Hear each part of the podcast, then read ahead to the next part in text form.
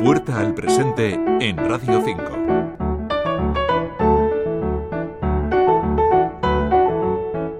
Todos hemos escuchado esta noticia. Más asuntos. Hoy se cumplen dos años del golpe militar que depuso al gobierno democráticamente elegido de Birmania. La jornada ha estado marcada por protestas silenciosas allí en Birmania y también por protestas mucho más vocales en otros países por parte de los movimientos pro democracia, en un día en el que la Junta Militar, por cierto, que gobierna este país asiático, ha decidido extender el estado de emergencia otros seis meses más. Sin embargo, ¿desde cuándo podemos hablar de la persecución rohingya? Bueno, el conflicto rohingya es muy antiguo. En realidad, la marginación del pueblo rohingya empieza eh, cuando se produce la independencia del moderno Estado de, de Birmania, es decir, en el 47 del siglo pasado hace pues 73 años. Habla Alberto Masegosa, autor de Rohingya, el drama de los innombrables. En ese momento se margina al pueblo rohingya en la integración de las eh,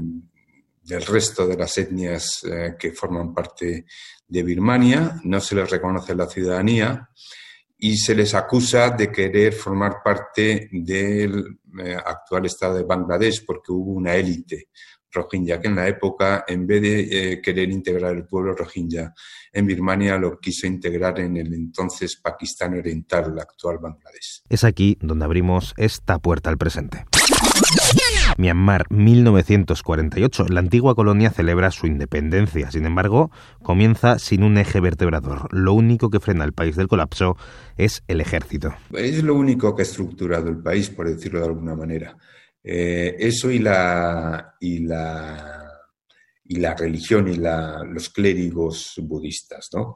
Ah, la sociedad civil nunca se ha llegado a vertebrar y lo único que ha vertebrado el país desde, desde la independencia es, es el ejército. Y el ejército no es partidario de reconocer a una parte de la población, los rohingyas. El no reconocimiento de la ciudadanía birmana a los Rohingya y desemboca esta marginación en una persecución en toda regla que empieza en los años 70. A partir de los años 70 es cuando grupos de Rohingya empiezan a refugiarse en Bangladesh, abandonan Birmania y se refugian en Bangladesh, comparten con el pueblo bangladesí eh, etnia y religión, son de origen eh, bengalí y su lengua es muy parecida al bengalí y son musulmanes. Una discriminación que se ve acrecentada por las diferencias físicas. Sí se les puede distinguir eh, porque eh, son étnicamente, eh, tienen un aspecto físico parecido mucho más a la gente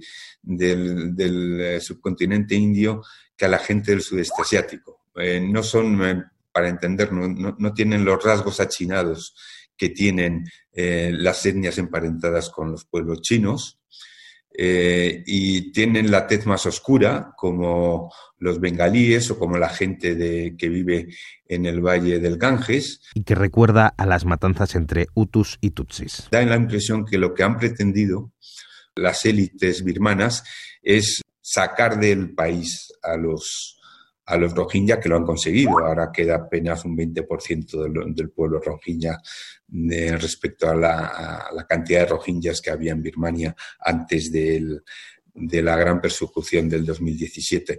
Un conflicto sin solución, por lo que seguiremos escuchando noticias como esta. La ejecución de cuatro activistas en Myanmar, la primera en décadas, ha desatado las críticas dentro y fuera del país. El gobierno militar ya ha defendido la aplicación de la pena capital en estos casos como un acto de justicia para el pueblo, pero hay que decir que los juicios fueron secretos, que se realizaron en tribunales militares y que prácticamente los familiares de estas eh, cuatro personas pues no tuvieron información del proceso.